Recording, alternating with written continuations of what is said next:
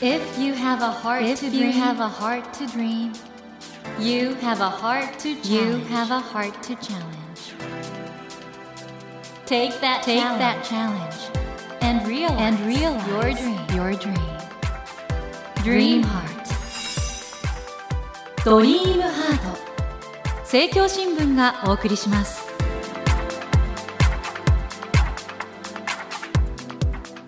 皆さんこんばんは茂木健一郎です。東京 FM のスタジオから全国38局ネットでお送りしていますドリームハート。この番組は日本そして世界で活躍されている方々をゲストにお迎えして挑戦や夢に迫っていきます。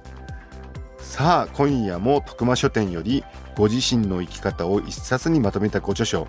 東大8年生自分時間の歩き方を刊行されました高坂本さんをお迎えしています。こんばんは。こんばんは。高さん本当にもうね東大をちゃんと卒業してるんですよ。してるんですけど今までですねメキシコでタコス屋をやりブラジルの名門サッカーチームで広報を担当し鳥取で寺子屋を運営しサッカーのネイマール選手の通訳アテンドをするという。そしてフットリンガルというねプロサッカー選手を中心に学習のコンサルティングをされてる。これだから人生がいくつあるんだって感じですよね。なんか気がついたらいろんな人生を順番に生きてしまってたような感じはありましたね。今ピボットって時代のキーワードになってますけど方向転換ってのは案外瞬間的にパッとやっちゃう方なんですか？そうですね。ブラジル行くって決めた時はも一瞬でしたし、今って思った時には動いてますね、多分。ね本当にこのタカさんのですね東大八年生の中にはそういうなんか人生いろんなチャンスがあった時にアクセルパーンと全開で吹かしてそこにもう全速力でいくっていう生き方が出てるんですけどどうしたらそうやって生きられるのかなとかタカさんの秘密を含めですね今日はいろいろお話を伺いたいと思いますまたこのねフットリンガルタカさんフットリンガルってどういうサービスなんですか？フットリンガルは基本的にはプロサッカー選手を中心として、まあ海外だったり国際舞台で活躍したい選手たちのために語学であるとか異文化適応異文化コミュニケーションを指導するっていうサービスです。これでもサッカー選手にとってはそれ大事ですもんねそう思いますね。本当に興味深い試みをされているんで今後の展開などについても伺っていきたいと思います。ということでタカさん今夜もどうぞよろしくお願いいたします。よろしくお願いいたします。ドリームハート。それでは今夜もまずは高坂本さんのプロフィールをご紹介します。高坂本さんは1985年鳥取県のご出身で東京大学文学部をご卒業されていらっしゃいます。東大に進学後人生に迷い大学を休学大学の恩師の助言で自分に素直に生きた結果メキシコでタコス屋の見習いや鳥取で学び屋寺子屋の運営ブラジルの名門サッカークラブの広報そしてブラジルのサッカー選手ネイマール選手の通訳などをご経験されました。その後4カ国語を使いこなし主にプロサッカー選手を対象とした学習コンサルティングサービスフットリンガルを創業し国際舞台での活躍を志すプロサッカー選手を中心に語学や異文化コミュニケーションなどを教えていらっしゃいます。そんな高坂本さんは徳間書店より一風変わったご自身の生き方を一冊にまとめた東大8年生自分時間の歩き方を刊行されていらっしゃいます。ということでこのフットリンガルすごく興味あるんですけどサッカー選手の方ってあのサッカーの技術だけじゃなくて語学生き方、戦略？だそこも含めてやんないとやっぱりなかなかトップ選手にはなれないんですかねまあもちろん例えばあのリオネル・メッシ選手とかああいったクラスの選手であればうん。もうサッカーしてるだけでいいとはもちろん思うんですね。うんただやっぱり海外で日本人がやっぱりヨーロッパが中心のサッカー界の中で生き残っていくって考えた時にサッカーで純粋に評価されたかったらサッカー以外で判断されるってことはやっぱ排除した方がいいと思うんですよね。なるほど。でその中にやっぱり語学であったりとかコミュニケーションっていうのは含まれたりしますのでで実際にあの海外移籍する選手の報道なんかを以前私が一サッカーファンとして見てた時にはい。そういった適応とか語学の部分がきっかけになってチームや監督の評価を下げてしまう例もあるってことを見たこともあったので、うんうん。まあ、誰かそこをサポートした方がいいんじゃないかなっていうことで興味があってできっかけがあったので始めたっていう感じです。あの先日のねカタールのワールドカップ現地でご覧になったってことですけども。そうですね現地で。あの遠藤選手もフットリンガルのクライアントそうですしかも最初の生徒ですね。最初の生徒。どういうことを遠藤選手と一緒に取り組んでらっしゃる遠藤選手はですね、えっ、と、もともとは1年前ですかね、海外移籍の時に私知り合って、うんはい。まず英語から、やっぱりどの国行くかわからないから、まず英語できるようになりたいということで、英語の指導から始めていったんですけど、まあ、その中でいろんな海外のコミュニケーションの話もしていったりとか、うんうん。で、ある時期からドイツ語であったりっっていうこともカリキュラムに入れていて、うんでベルギーに行ったんですけどベルギー行ってる時はフランス語もちょっとやってもらったりとか、うんうん。まあ、みたいな形でその時その時でいろんなことやってますね。うん。この東大8年生の中に書かれてましたけど時にはなんか自らサッカーのプレーもすることがあるんですか？私タカさん、うん。あサッカーのプレーはしないんですけども、サッカー選手を指導するってことが決まった時に、うん。やっぱ彼らは激しい自己管理の世界を厳しい競争の中で生きてるわけうんうんで、で、まあ、自分は語学って関係ない分野ですけど、まあ、うん。一応自己管理指図する立場になるので、うん。一回ちょっと自分も肉体的に追い込んで、サッカー選手どういう感覚で生活してるのかってことはちょっと知っておきたいなと思って、フィジカルトレーニングをプロサッカー選手と一緒に勝手にやったっていう。いやだからそれすごくないですか？その同じことやるってのは。まあ、きつかったですね。えどういうメニューだったんですか？それもあのジムで重りを使ったトレーニングであったりとか、うん。ダッシュであったりとか、動きを改善するトレーニングであったりとかって、まあ、別のブラジル人選手のコンディション作りのところを僕は一緒にやってたんですけど、まあ重りだけは軽くしましたけど、うん。毎日12時間週5でやってたので、まあ、なかなかちょっと大変でしたね。なんかタカさんだからそういうところ面白いですよね。現場感覚というかもういきなり行っちゃうっていう。まあやっぱりちょっとやってもないのにっていうのはちょっと嫌だなってのは思ったので、サッカー見ることも増えるでしょうし、実際体験すると大変さがわかるから、より選手に健全な敬意をちゃんと持てるんじゃないかなっていうのもあって、やってみましたけど、無事に肉離れを起こしたところで卒業しました。卒業したということで、はい。このフットリンガルのクライアントとしては原口元気選手もいるということで。これどうなんですかね？あの遠藤選手原口選手のようなトップサッカー選手に共通したなんかマインドとかあるんですか？まあ、遠藤選手、原口選手、まあ、あとは本には書いてないですけど、うん。代表選手何人か見させてもらってきた中で、えやっぱりあの自分に何が足りないのか自分に何が必要なのかってことを常に考えて、うん。自分を客観視して、うん。で必要だと思ったことはひとまずやってみるっていう柔軟な思考もそうですし、うん。なのでやっぱり代表まで来る選手というのはこういう考え方と行動するから代表まで来たのかなっていうふうに思わせてくれる選手がやっぱり多いですね。あーだからフィジカルの強さとかスキルとかいうこともあるんだけどもちろんマインドっていうかそうですね当然もちろんサッカーのセンスだとかフィジカうんル技術あると思うんですけども、プラスやっぱ考え方だったりとか柔軟性だったり積極性っていうところとか向上心っていうところはやっぱりずば抜けてるなと思いますね。この東大8年生はタカさんの人間力っていうのがねやっぱりみんな読んでてこれすごく感動するところだと思うんですけどご自身では自分の人間力ってのはどう分析されてます？人間力はわからないですけど人間が好きな人間だなとは自分のことは思ってますね。やっぱり人が好きなので興味がある人と深くいい関係を築きたいなっていう、まあ、自分が素敵だなと思った人にいろんな話を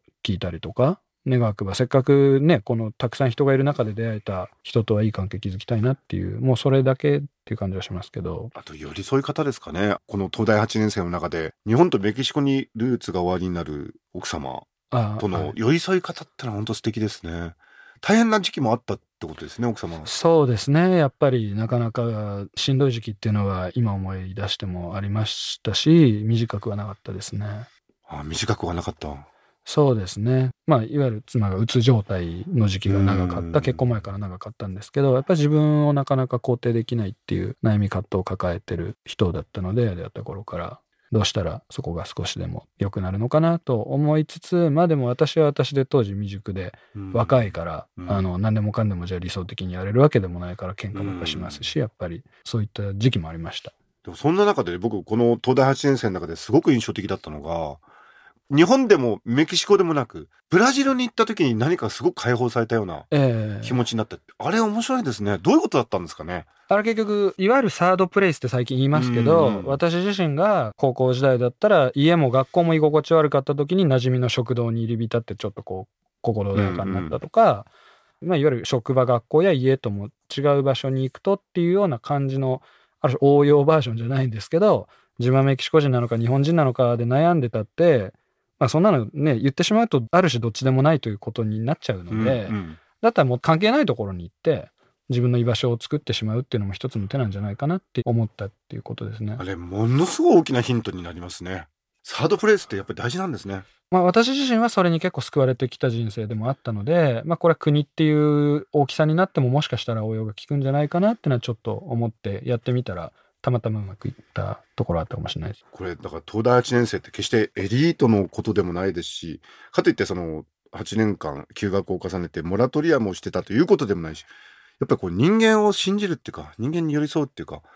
なんかね、混迷の時代に前を向きたくなるような、そういう素晴らしい本ですね。まあやっぱり人の素晴らしさっていうのを、まあ私の話ではあるんですけども、私が出会わせてもらったたくさんの素敵な人たちについて書いた本という意識なので、まあ、そういう意味では人の素晴らしさっていうのを自分も思い出しながら書きましたし、読んだ方にも感じていただけたらなと思います。森健一郎が東京 FM のスタジオから全国放送でお送りしています「ドリームハート。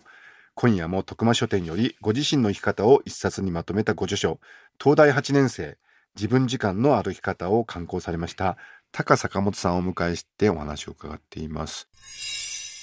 ドリームハート。高さん鳥取がご出身ということで故郷鳥取に対する思いってのは？まあやっぱり鳥取って、まあもちろん愛してるんですけど、人口が日本で一番少なくて、うん。いろんなところでやっぱ一番最後とか日本など一番終焉にいるっていう意識があるので、はいはい。それもあって愛着っていうのはやっぱり強いなと思いますね。鳥取って言えば砂丘有名なんですけどこれなんか外国の方が見るとまた独特の魅力があるみたいですね。そうですね。鳥取人は鳥取を卑下しがちなんですけども、意外と海外の友人を連れていくと、東京、京都、大阪、鳥取と来て、鳥取一番良かったっていうコメントを実際に鳥取一番良かった？って何度か頂戴してるので、まあまあもちろん友人の自分がいたってのもあるかもしれないですけど、ある意味ではその日本の著名な都市軍にも負けてないと思ってますので、卑屈な鳥取人の皆さんには自信持ってほしいなと思ってますけど。この放送は本当全国でお聞きいただいてるんですけどこれから日本の地方の生き方ってなんかタカさんから見たヒントというかこうしたらいいっていうまあやっぱり外から来る人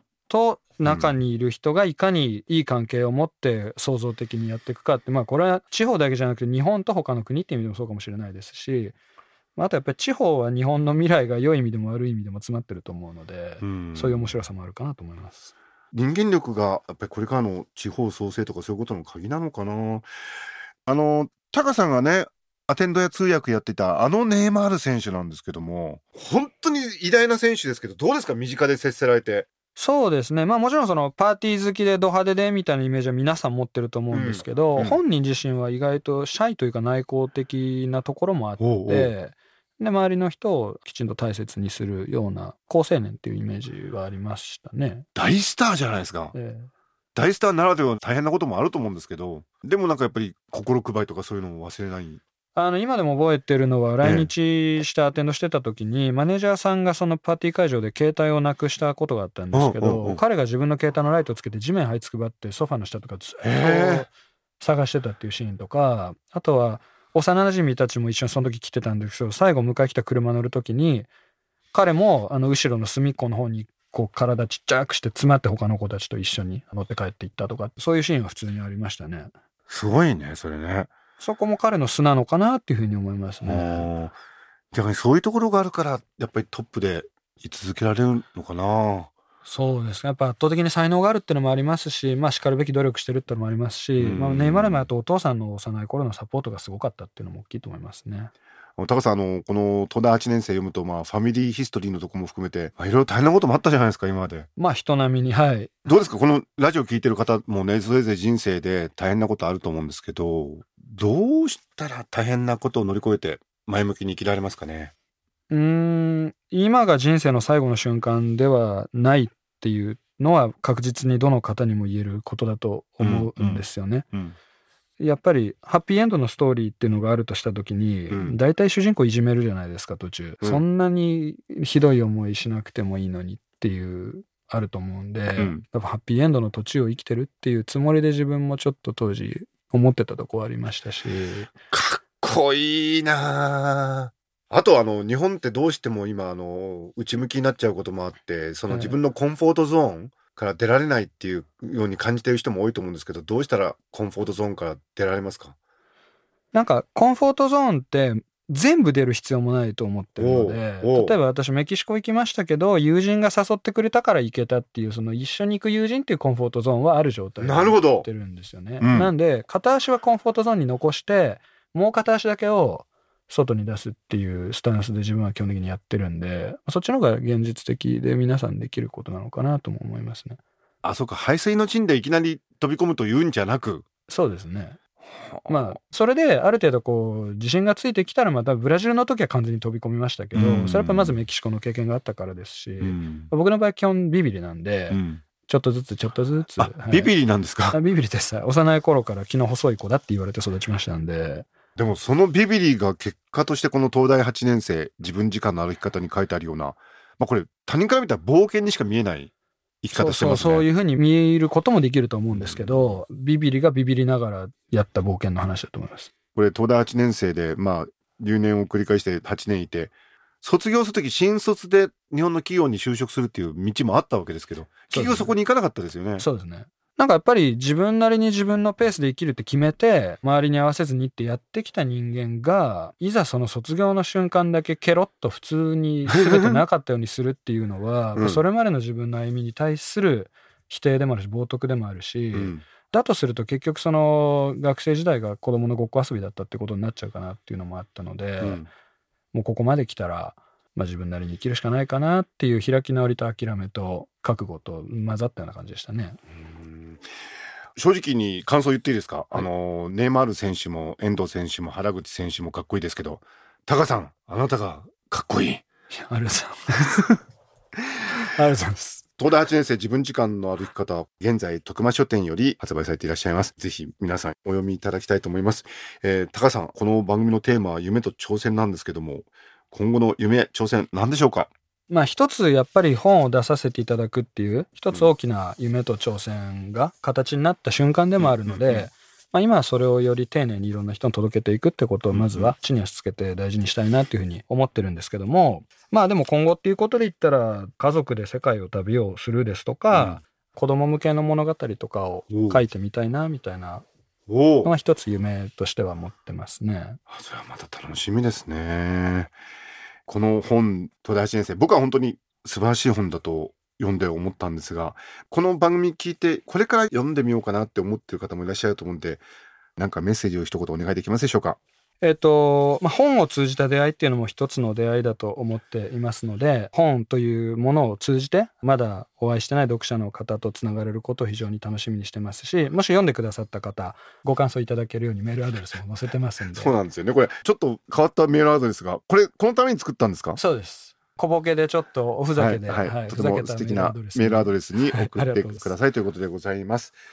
今夜はですね、この高坂本さんのご著書、東大8年生自分時間の歩き方に高坂本さんの直筆サインを入れて3名の方にプレゼントいたします。ご希望の方はこの後番組のエンディングで応募方法をご案内いたしますので、もう少しお待ちくださいね。森健一郎が東京 FM のスタジオから全国放送でお送りしていますドリームハート。今夜も高坂本さんをお迎えしました。高さん、これからのますますの冒険ご活躍が楽しみです。ぜひまた番組に来てください。ありがとうございます。はい、ありがとうございました。Never let go of that dream. Never forget Never that forget heart to that challenge. heart to challenge. Dream Heart. 茂木健一郎が東京 FM のスタジオから全国38局ネットでお送りしてきました「ドリームハート今夜も徳間書店よりご自身の生き方を一冊にまとめたご著書東大8年生自分時間の歩き方を刊行されました高坂本さんをお迎えしましたいかがでしたでしょうか？いやあのーいいもんですね。僕はあのー本当にスポーツって素晴らしいなと思う機会が皆さんもそうだと思うんですけどサッカーのワールドカップもそうでしたし野球の WBC もそうなんですけどタカさんがやっぱりあの人間力でいろいろ模索してる中で今行かれてるところっていうのはねサッカー選手を中心に世界的に活躍されるアスリートのさまざまなアシストコンサルティングをするっていうやっぱり今そこ世の中で一番熱いとこの一つなんじゃないですかね。確かにそれはだからみんなに関係があることかというと直接じゃないと思うんですけどただそういう時代の流れというか動きっていうものを我々もねいろいろ感じてそこからインスパイアされるとですね一人一人のその現場の生き方とか生活の仕方にもね活かせるんじゃないかなと思って本当にタカさんの今の楽しさワクワク感それがね僕も皆さんと一緒に共有できてよかったなと思います。それではお待たせいたしました。プレゼントの応募方法をご案内いたします。ご紹介してきました高坂本さんのご著書東大8年生自分時間の歩き方に高坂本さんの直筆サインを入れて3名の方にプレゼントいたします。ご希望の方は必要事項を明記の上ドリームハートのホームページよりご応募ください。私茂木に聞きたいことや相談したいことなどメッセージを添えていただけると嬉しいです。なお当選者の発表は商品の発送をもって返させていただきます。たくさんのご応募お待ちしております。そしてスマホアプリオーディではドリームハートの番外編番組茂木健一郎のポジティブ脳教室を配信中です。ぜひこちらも聞いてみてくださいね。さて来週のお客様は M1 グランプリやダウンタウンデラックスゴッツ A 漢字など数々のバラエティ番組を手掛けられてきた放送作家の倉本充さんをお迎えします。来週もどうぞお楽しみに。それではまた土曜の夜10時にお会いしましょう。ドリームハートお相手は森健長でした。ドリームハート。政教新聞がお送りしました。